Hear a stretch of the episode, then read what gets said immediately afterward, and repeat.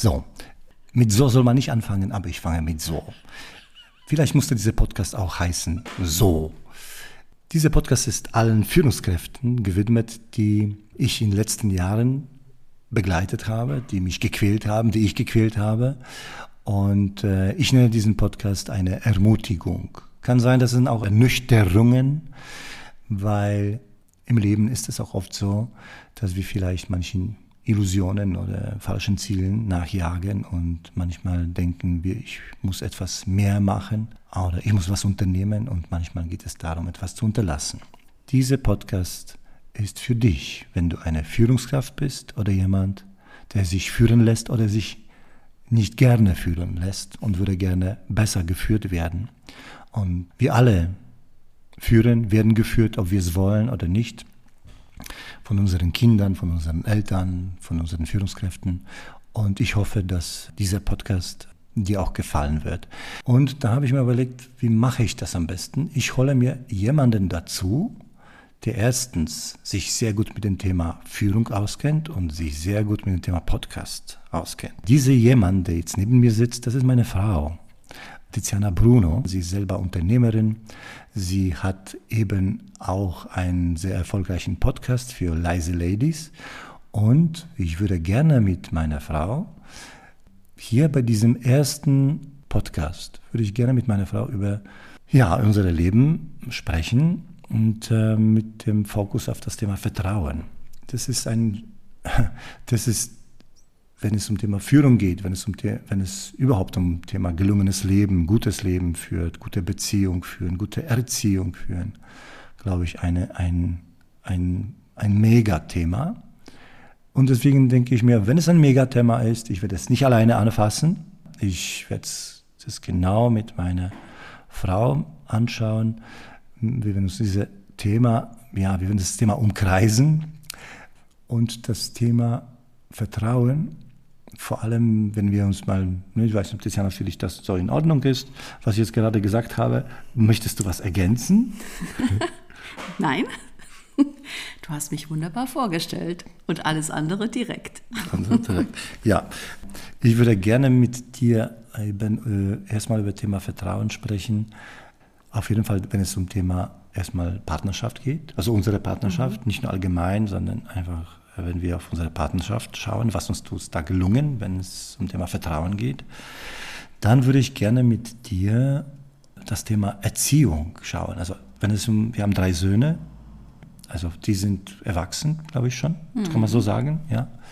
Erfolgreich erwachsen. Mhm, würde hm, ich auch ja. sagen, genau. Und dann würde ich gerne auf das Thema Führung gehen und auf die Organisationen, wenn es da um Thema Vertrauen geht. Was sind denn deine Erfahrungen? Du hast ja eben, habe ich schon erwähnt, selber bist du ähm, äh, Führungskraft, äh, Unternehmerin und äh, du begleitest auch erfahrene Führungskräfte, aber auch Führungskräfte, die gerade neu sind oder Menschen, die in die ähm, Selbstständigkeit äh, gehen wollen. Und da würde ich gerne das äh, von dir auch äh, nochmal deine Sicht der Dinge erfahren.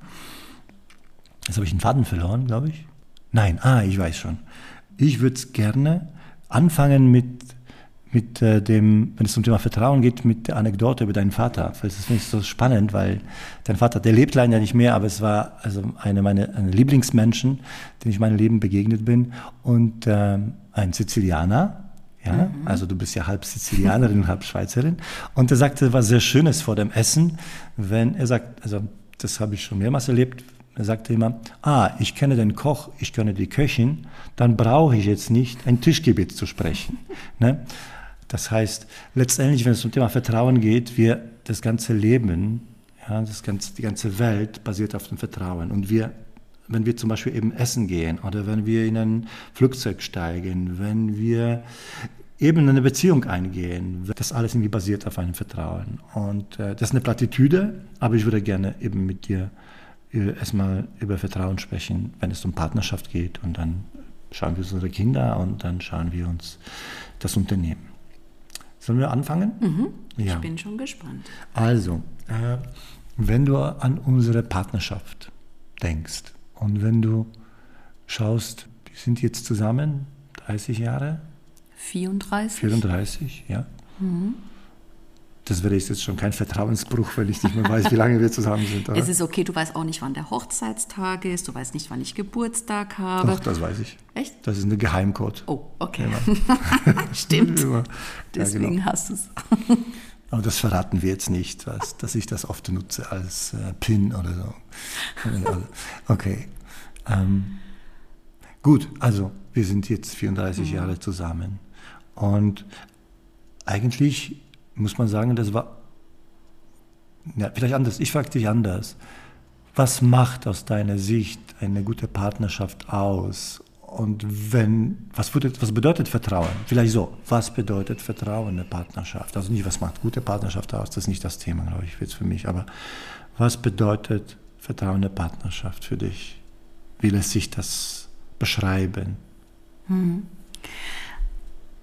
Erstmal danke, dass du mich eingeladen hast überhaupt in diesem Podcast. Und das ist zum Beispiel für mich auch schon ein Zeichen von Vertrauen. Weil Du gehst mal davon aus, dass ich nicht allzu großer Bullshit erzähle, sonst hättest du mich wahrscheinlich nicht eingeladen.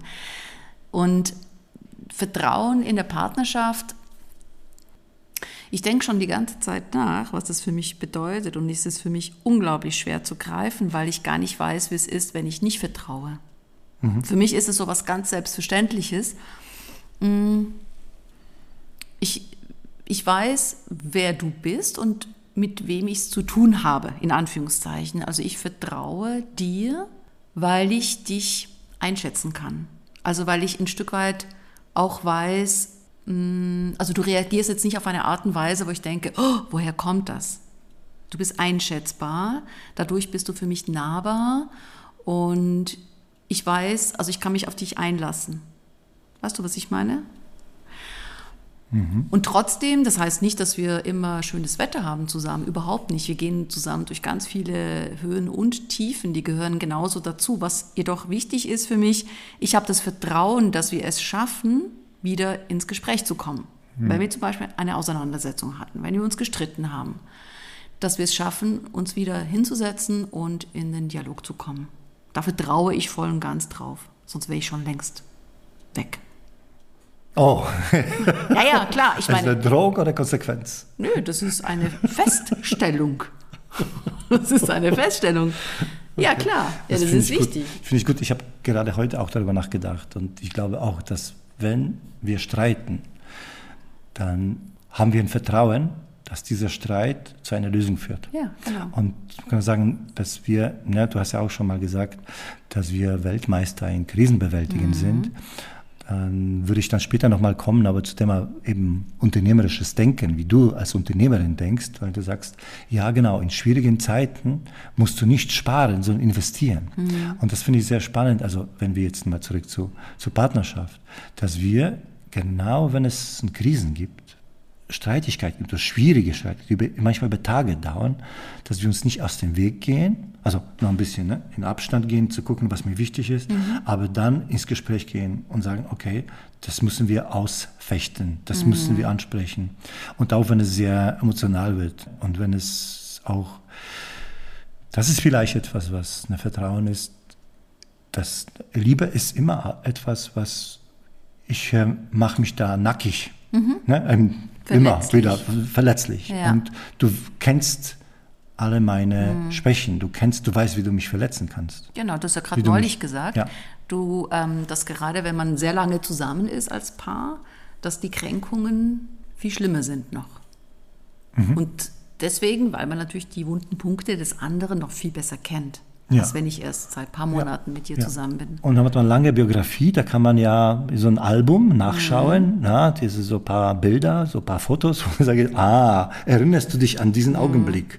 Das sind nicht so schöne Augenblicke, sondern erinnerst, da hast du damals so und so getan, da hast du so und so gemacht. Mhm. Das heißt, so eine Art von Misstrauen-Film wird das abgespielt, also Verletzungen oder Kränkungen, mhm. ja, um das sozusagen zu beweisen, schau mal, mhm. es ist wieder das Gleiche. Mhm. Ja, wieder das Gleiche. Was noch? Was, was wäre es für dich? Gab es ein Zeichen? Also, das ist ja ganz schön, wenn man sagt, okay, wir streiten und wir gehen in so einen Streit und wir wissen, wir werden eine Lösung finden. Ne? So, auch, oder wir haben es, wir wissen es nicht, das ist irgendwie. Das ja, ist, also das, ist, glaube ich, auch gar nicht vom Verstand gesteuert. Ja, ja. Ich meine, durch die ganzen Erfahrungen, die wir zusammen gemacht haben, ist es so wie klar, dass wir das zusammen wuppen werden. Ah, das war immer ein Stichwort für uns. Ne? Wir haben das auf Polnisch immer gesagt, Dame Rade. Genau, wir werden es schaffen. Dame Rade. Ja, es war eine Mantra, die uns da irgendwie durch, durch die Jahrzehnte geführt hatte. Ich habe jetzt nachgedacht und habe mir überlegt, wir sagen uns in der, also in der Trauung, ne? also das ist auch so ein, so etwas, ein Versprechen. Ich gebe dir ein Versprechen, ich werde dich, also in guten, schlechten Zeiten und ich werde dich nicht im Stich lassen. Wir erwarten von jemandem, dass jemand uns nicht in schlechten Zeiten, wenn es mir schlecht geht, verlässt, dass er mich nicht irgendwie liegen lässt, äh, weiß was ich, im Stich lässt, dass es mich verlässt. Äh, aber es gibt so einen Moment auch in guten Zeiten, wenn der andere einen Erfolg hat vielleicht und der andere es gut geht. Ne? Es gibt, äh, das kennen wir auch in unserer Arbeit, wir sind ja auch irgendwie nicht nur Küchenpsychologen, ja, also wie jetzt, wir reden jetzt gerade in der Küche hier, aber äh, wir sind auch psychologisch gebildet, wir wissen, dass, dass bei den Paaren auch Wettbewerb es gibt.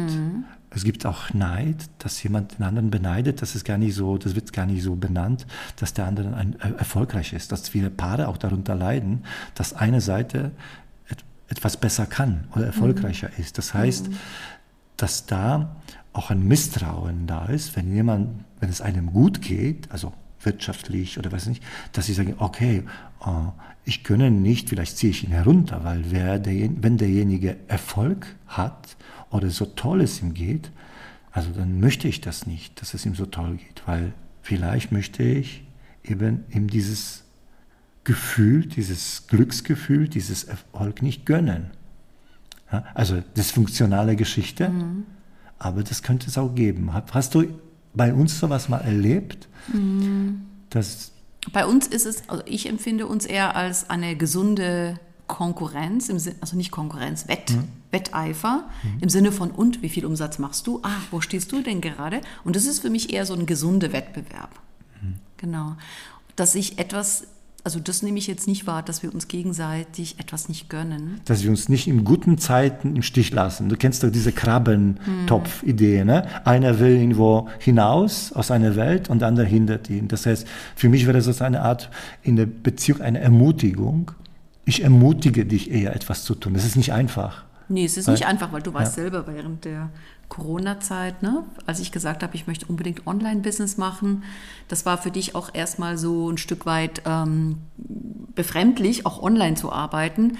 Und dann bist du mitgezogen. Manchmal gibt es Sachen, die du als Erster machst und dann ziehst du mich mit. Also das ist für mich so ein gegenseitiges sich hochziehen und eben nicht, ähm, Sich herunterziehen. genau, ja, Ja, aber das wäre aus. Ich glaube, das ist das, was, was einer Psychologe, was weiß ich, der, du magst nicht, wenn ich Literatur hier zitiere, aber ich mache es mal. Ja? mach, Berner, Berner beschreibt das als Spieler der Erwachsenen in Transaktionsanalyse, dass, es, dass Menschen in den Beziehungen, wenn sie enger miteinander sind, das gar nicht mal merken, dass sie den anderen einfach das Glück, das gelungene Leben nicht gönnen und sagen, ne, ich bin auch deinetwegen das nicht geworden und man versucht sich gegenseitig zu hindern am Wachsen.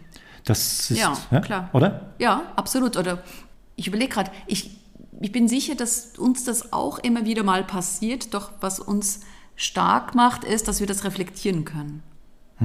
Und das ist wichtig. Weißt du, dass, dass wir das wahrnehmen, sollte das passieren, dass wir vielleicht sogar in den, in, in den Neid gehen oder in irgendwelche Spiele, dass wir das ziemlich schnell aufdecken können und drüber sprechen können. Das hoffe ich, ja. Ja, also, sonst bleibt es, so sei, sonst ist es ein Mysterium. Ja. sonst muss es Liebe sein. Ne? Wenn die Partnerschaft nicht gelingt, dann muss es die Liebe im Spiel sein. Und dann gibt es noch eine zweite Sache, nicht im Stich lassen. Ja, das heißt, ich möchte dich im Stich lassen.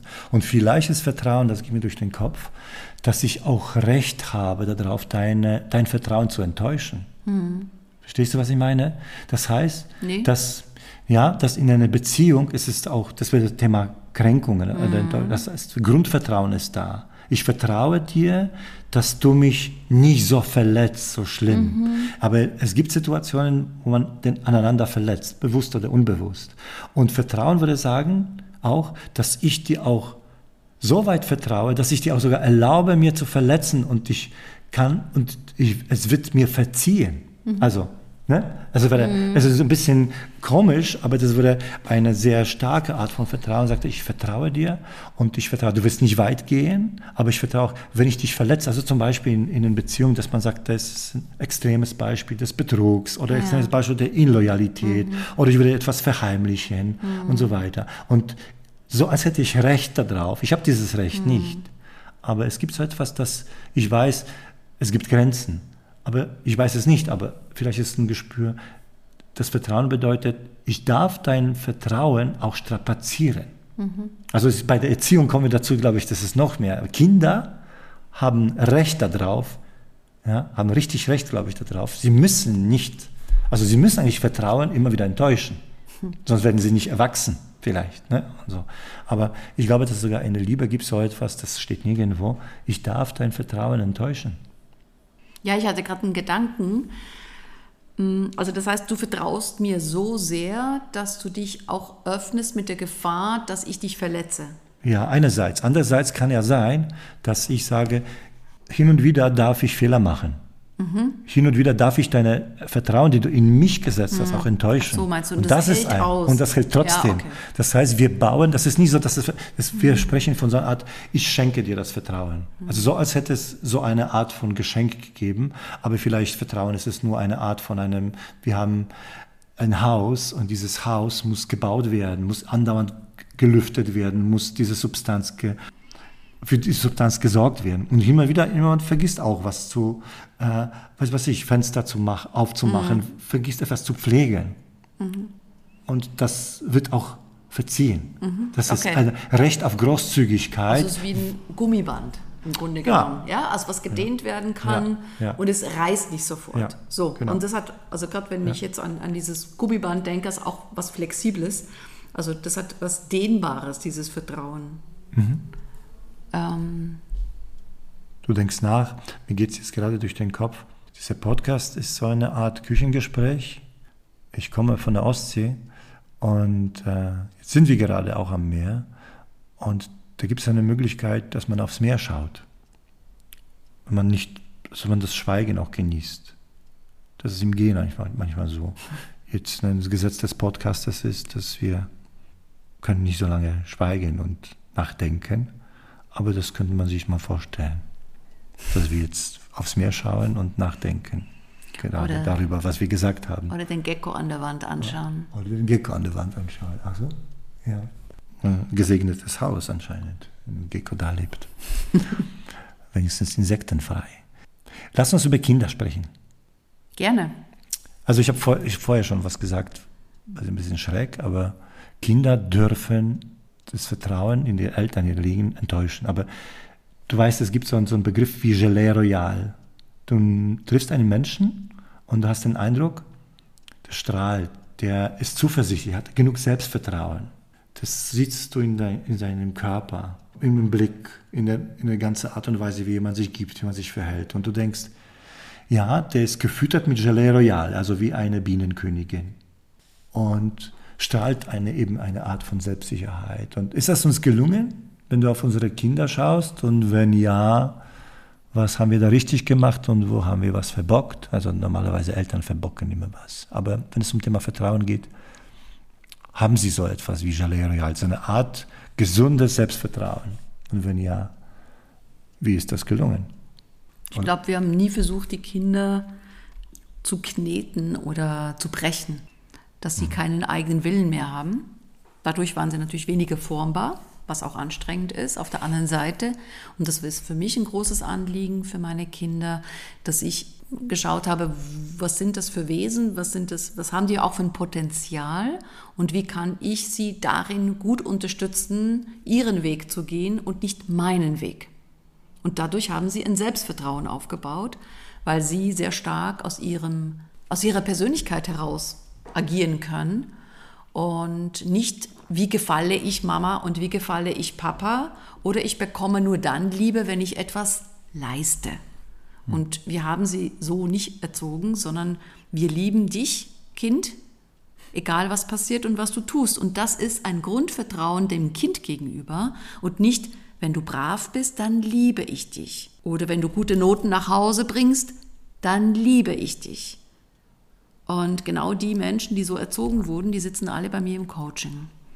Ja, weil das ein Stück weit.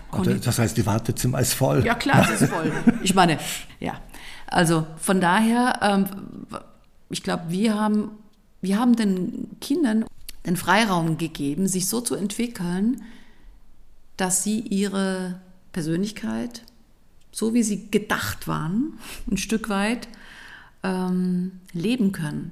Mit ihren Vorlieben, mit ihren Gaben, die sie haben, mit ihren Talenten. Hm, hm. Also hm, ich glaube schon, dass wir, also wie du es beschreibst, ähm, ich habe jetzt die ganze Zeit mit dem Kopf genickt, das kann man ja nicht sehen, aber vielleicht hat es jemand gehört, weil ich dann Nackenverspannung habe, vielleicht knirscht da ein bisschen Gebälk jetzt.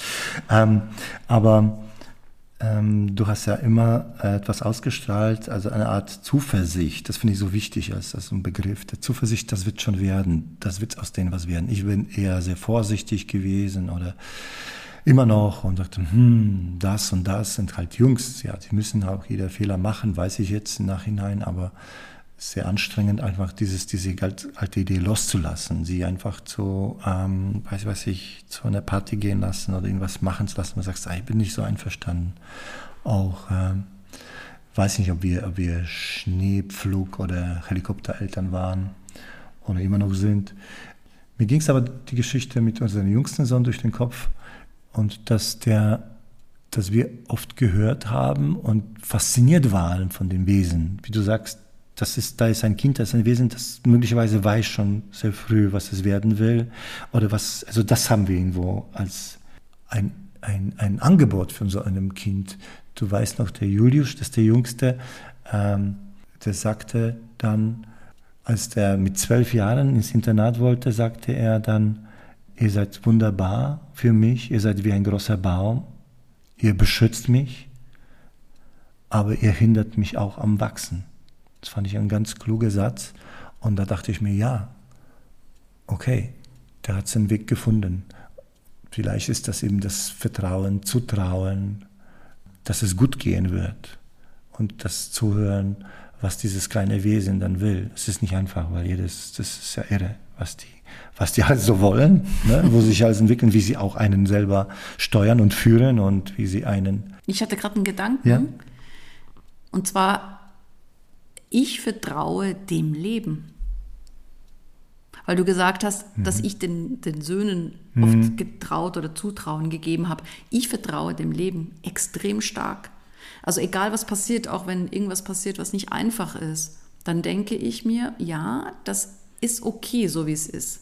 Das, ich nehme das an. Also ich vertraue da extrem stark und bin sehr wenig im Hadern. Hm.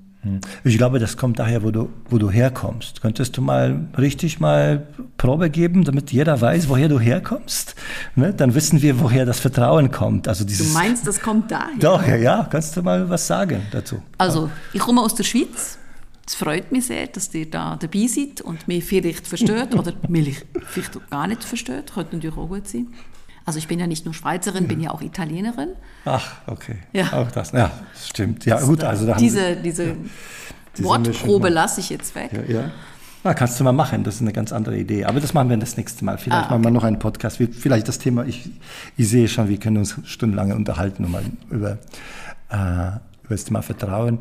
Ich glaube, das ist sehr spannend, weil du ja aufgewachsen bist in einem System, das kommen wir gleich zum Thema, gleich Thema Führung und wie kann ich Räume schaffen, die so, so ein Vertrauen auch geben. In Partnerschaft haben wir darüber gesprochen, wir, wir haben jetzt über unsere Kinder gesprochen. Ich glaube, das ist nicht alles jetzt ausgesprochen worden. Aber vielleicht das Wesentliche hast du gesagt. Und dann geht es auch um einen Raum zu schaffen, ein System. Also Ne? Schweiz als System sehr stark, ab, stark abgesichert und ich komme aus Polen mhm. in einem System, wo, wo es eigentlich nicht so stark ging um Systemvertrauen, also ich vertraue nur dem System, das ist gut. Das ist am Ende des Monats, das kennst du aus den italienischen Verwandten, am Ende des Monats nicht nur das Geld kommt, sondern am Ende des Arbeitslebens bekommst du eine Rente.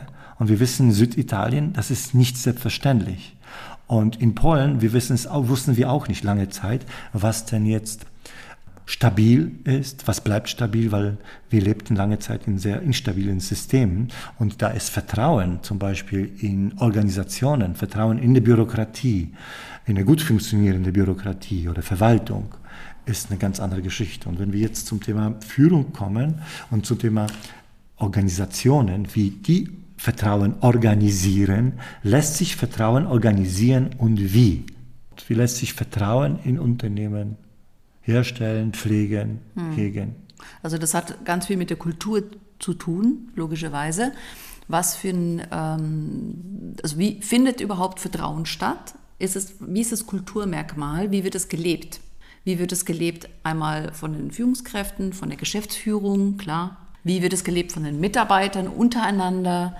Wird ein Rahmen geschaffen des Misstrauens oder wird ein Rahmen geschaffen eher für Vertrauen? Wie sind die Prozesse? Wie wird mit Fehlern umgegangen? Wenn es zum Beispiel heißt, du musst den Fehler immer zugeben, machst du Workshops zu irgendwelchen Fehlerkul also Fehlerkultur-Workshops und dann machst du einen Fehler, gibst ihn zu und kriegst eins auf den Deckel. Was machst du? Du sagst nichts mehr. Also das heißt, dann wird nach außen schaufenstermäßig gesagt, äh, Fehler soll man zugeben, jedoch wenn man es wirklich tut, dann kriegt man eins auf den Deckel, dann habe ich kein Vertrauen. Ähm, das eine ist die ja, die, die strukturelle Seite, die formale Seite mhm. und auf der anderen Seite ist die informale Seite. Das ist die Seite, wo das Vertrauen anders gelebt wird. Das heißt, kurze Dienstwege. Ich kenne jemanden, den vertraue ich. Das merkt man sehr schnell, wenn man im Unternehmen äh, neu ist, dass man versucht, sich an die Vorgaben zu halten, an die Prozesse.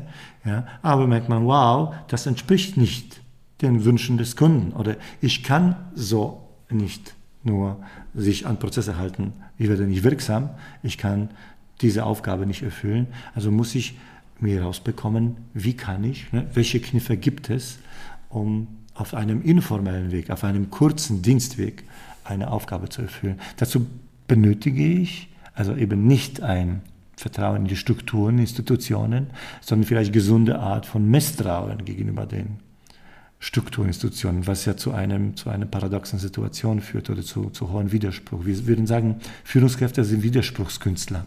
Da gibt es ja in der Schweiz, gab es ja einen Politiker, der sagte was Lustiges, also Lustiges, erschreckend Lustiges. Er sagte, Führungskräfte sind wie eine Straßenlaterne. Unten werden sie angepinkelt und oben müssen sie leuchten.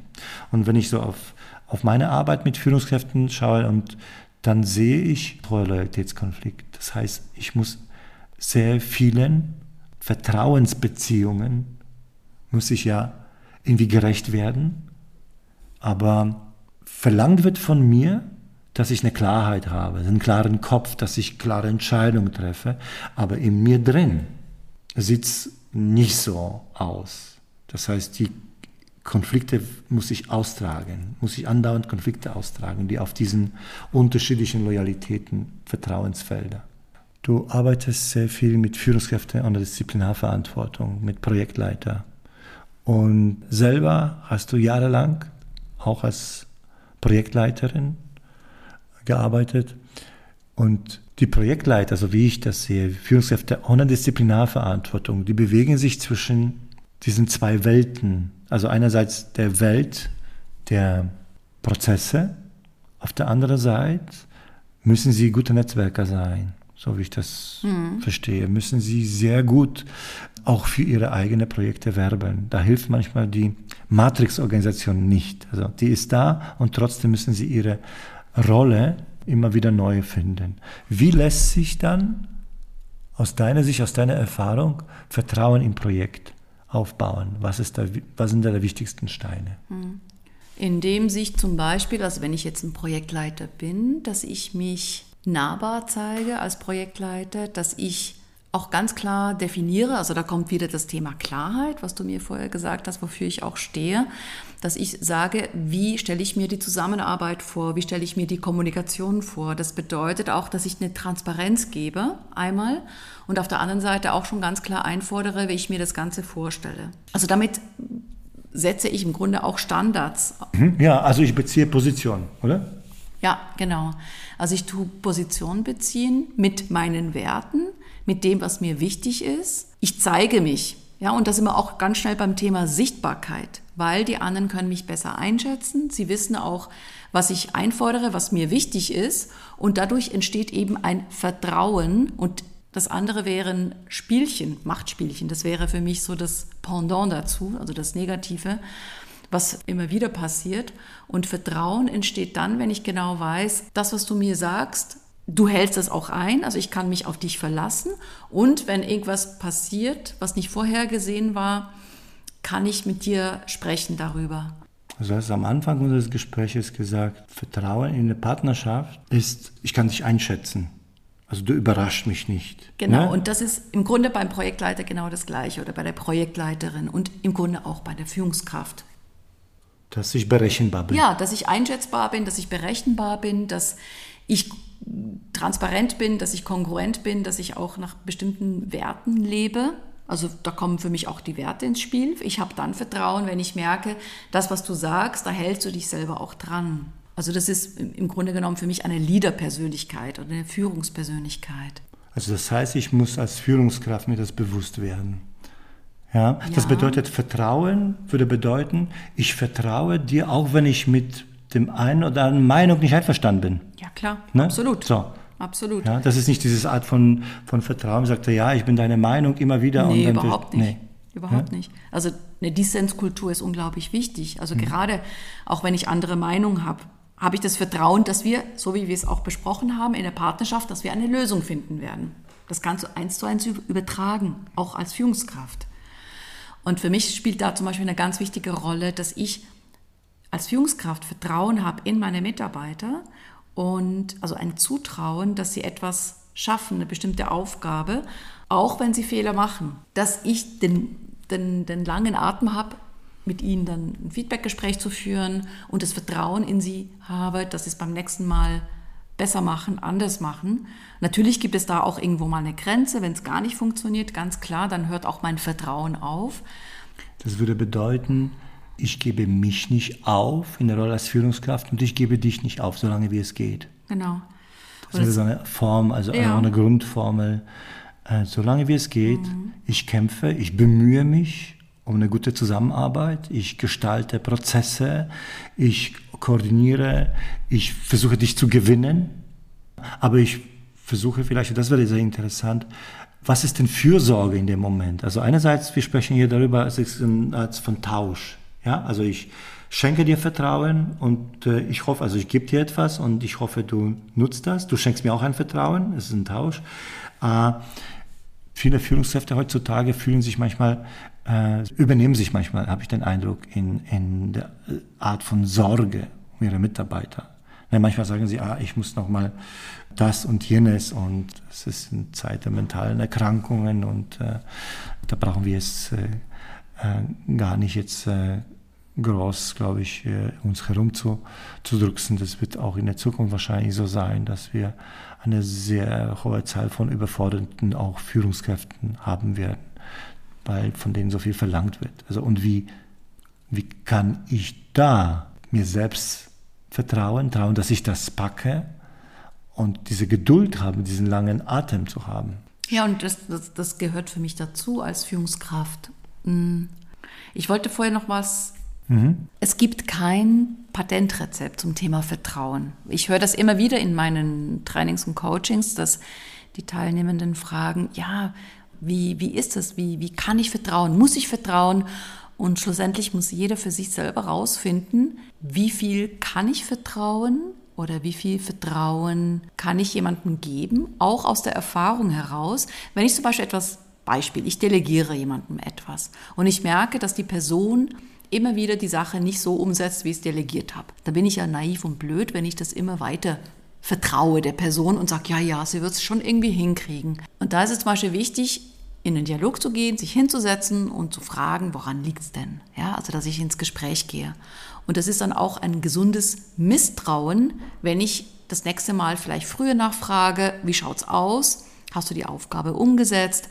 Also weißt du, was ich meine? Ja, dass ich, es gibt so einen Begriff wie gesunde Paranoia, ja, dass ich dann also nicht durch die Welt, so wie du sagst, naiv, naiv und genau. blauäugig genau. ja. laufe. Du für dich selber entscheidest als Führungskraft oder aus der Erfahrung heraus siehst, wo kann ich mehr vertrauen, wo kann ich weniger vertrauen, wenn ich jemanden noch gar nicht kenne. Natürlich gebe ich, man, man sagt das Vorschussvertrauen, das ist so das, das ist ganz wichtig, das zu geben und trotzdem einfach auch zu merken, ich kann nicht mit jedem gleich umgehen, in Anführungszeichen. Also, dass ich auch schaue, was, ich nenne das auch gerne Beziehungshistorie.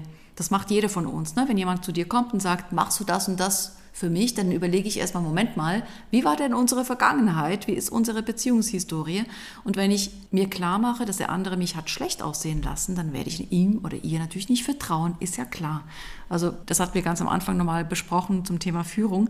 Wir sind oder Führungskräfte sind im Grunde genommen gute Beziehungsmanager. Also das ist für mich auch das Verständnis von Leadership, von, von echten Leadern. Die machen im Grunde nichts anderes, als Beziehungen zu managen. Und da ist Vertrauen die Basis. Hm. Ohne Vertrauen keine Beziehung. Hm. Es gibt so auch einen Ansatz, eine Strategie, dass es nicht darum geht, ein, ein Ziel oder einen coolen Plan zu haben, sondern einfach coole Leute.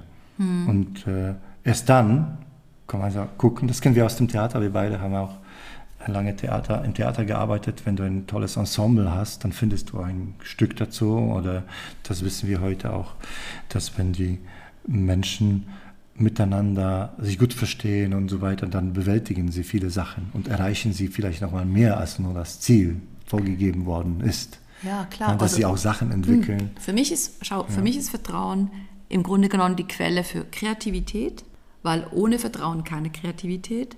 Für mich ist Vertrauen die Basis von Konfliktmanagement, also guten Konfliktmanagement. Das heißt, wenn Konflikte da sind, dass man ähm, eben das, was wir auch schon gesagt haben, darauf vertrauen, eine Lösung zu finden. Also du kannst es im Grunde genommen in alle Kommunikationsbereiche, in alle Zusammenarbeitsbereiche übertragen. Wenn es kein Vertrauen gibt, dann gibt es eine vergiftete Atmosphäre. Und das ist nicht einfach da, das Vertrauen. Das ist mhm. nichts, was einfach nur da ist, sondern die Frage ist, was kann jeder dazu beitragen, dass Vertrauen entsteht in der Organisation. Und das ist, für mich ist es auch die Aufgabe der Führungskräfte, immer wieder daran zu erinnern, wie können wir hier Vertrauen aufbauen? Natürlich sind die Mitarbeiter genauso in der Verantwortung, ganz klar, das geht in alle Richtungen. Nur ich sehe die Führungskräfte auch als Rahmenschaffer für Vertrauen. Mhm und ich definiere ja in meinen Trainings auch gerne das Thema Führung. Was heißt gute Führung? Gute Führung heißt, dass ich eine, einen Rahmen schaffe, in dem andere exzellente Leistung bringen können. Oder ein anderer Satz von Peter F. Drucker. Gute Führung bedeutet, eine Welt zu gestalten, der andere gerne angehören. Mhm. Und wann gehörst du einer Welt gerne an? Wenn du dieser Welt vertraust. Mhm. Ja, ich sag's dann dazu immer, eine Welt schaffen, die anderen sich entwickeln können, Führungskraft mit inbegriffen. Klar, ja? klar. Das heißt, es geht um Thema Selbstvertrauen, glaube ich, auch sehr stark. Das habe ich vorher, glaube ich, angesprochen. Es gibt Situationen in Unternehmen, die die Führungskräfte auch manchmal am Rand des Bezweifelns, also am Rand des, wo das Selbstvertrauen geschwächt wird oder erschüttert wird. Klar, weil Führungskräfte sind keine Superhelden. Ja, hätten wir alle gerne. Ähm, ich würde gerne noch ähm, zwei Sachen zum Abschluss. Es gibt so einen schönen Satz, das habe ich in einem Unternehmen gehört von einer Führungskraft und sie sagte zu den anderen, solange ich dein Zögern nicht sehe, habe ich keinen Grund, dir zu vertrauen. Kannst du damit was anfangen? Ja. Ich drehe es mal um. Wenn ich jetzt kein Zögern sehe, würde ich eher denken, dass jemand einen Plan hat im Kopf oder eben allglatt ist und nicht fassbar, nicht greifbar ist. Und das Zögern zeigt mir, dass jemand sich Gedanken macht, dass jemand sich die Komplexität vor Augen hält, mm, nachdenkt und nicht irgendwas direkt raushaut. Also für mich wäre das vertrauenswürdig, mhm. wenn jemand zögert. Da hätte ich eher Vertrauen, als wenn jemand äh, ganz geschliffen und perfekt spricht. Es gibt diesen Satz, Perfektion schafft Aggression, den ich ganz gut finde. ja, dann, und durch dieses Zögern zeigt mir, dass jemand sich Gedanken macht. Mhm. Zögern und eher auch sich wirklich Gedanken darüber zu machen. Also lohnt sich ab und zu eine Pause zu machen, um handlungsfähig zu sein.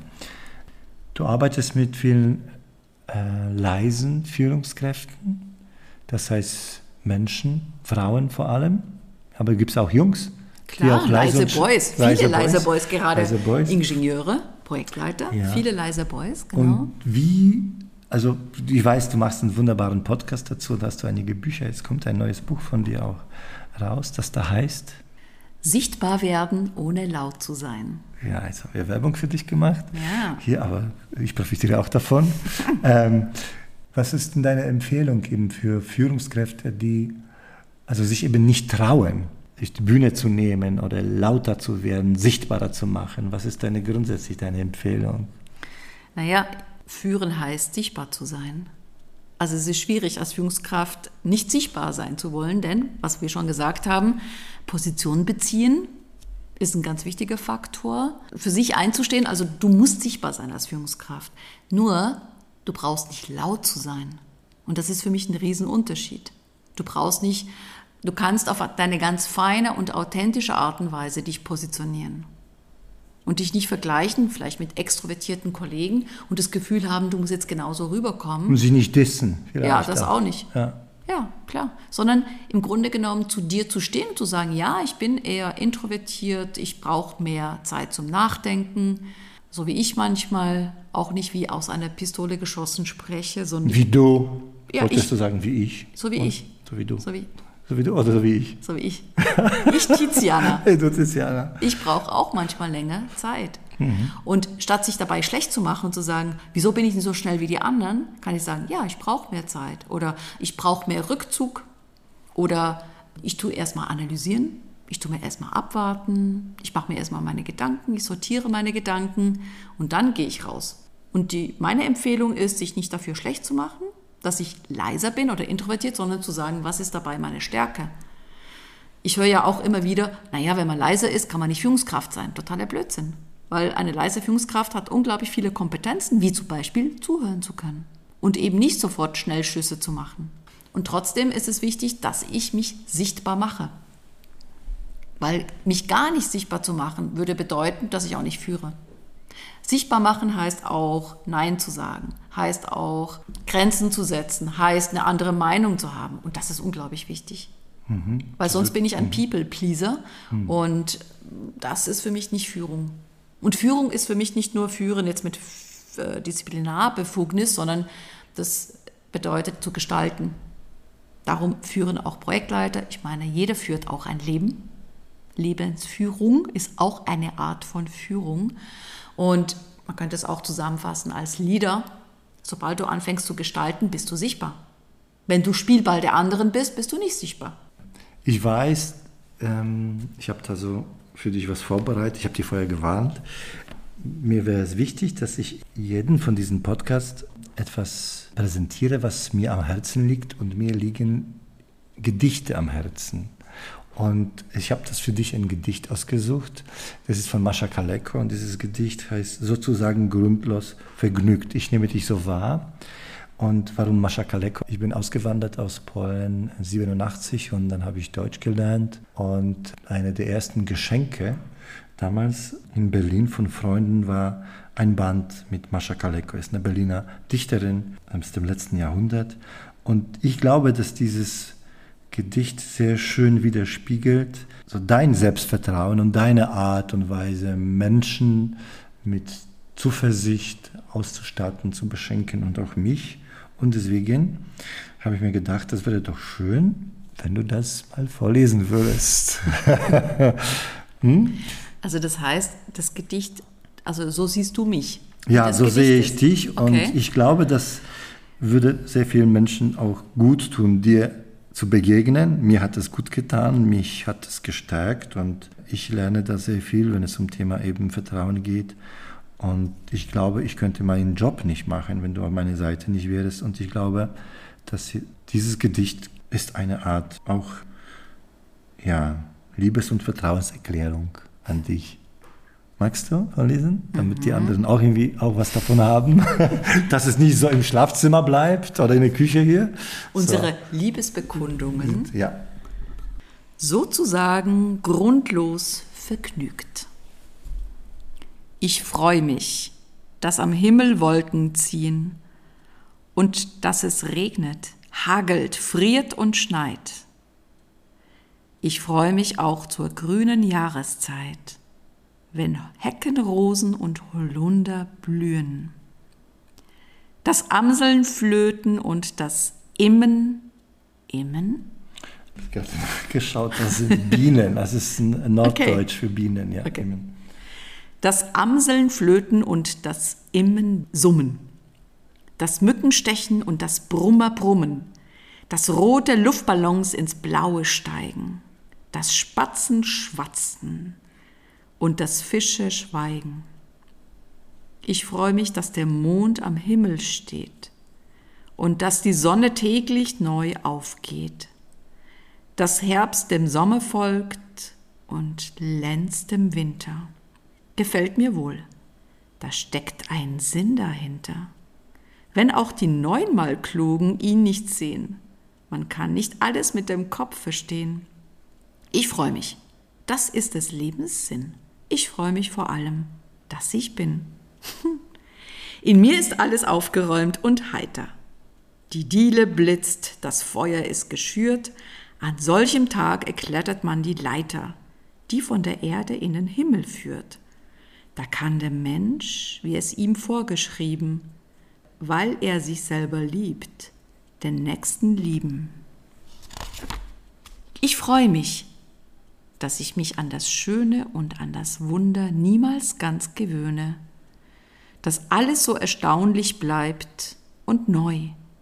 Ich freue mich, dass ich, dass ich mich freue. Hm.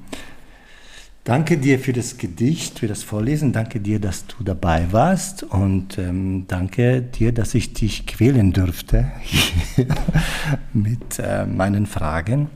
Und ja, danke dir, der oder die du zugehört hast. Ich hoffe, du bist bei nächsten Podcast dabei als Zuhörerin, Zuhörer. Und wir werden Tiziana immer wieder hören. Ich werde sie immer wieder einladen. Und ja, gehabt dich wohl. Bis zum nächsten Mal.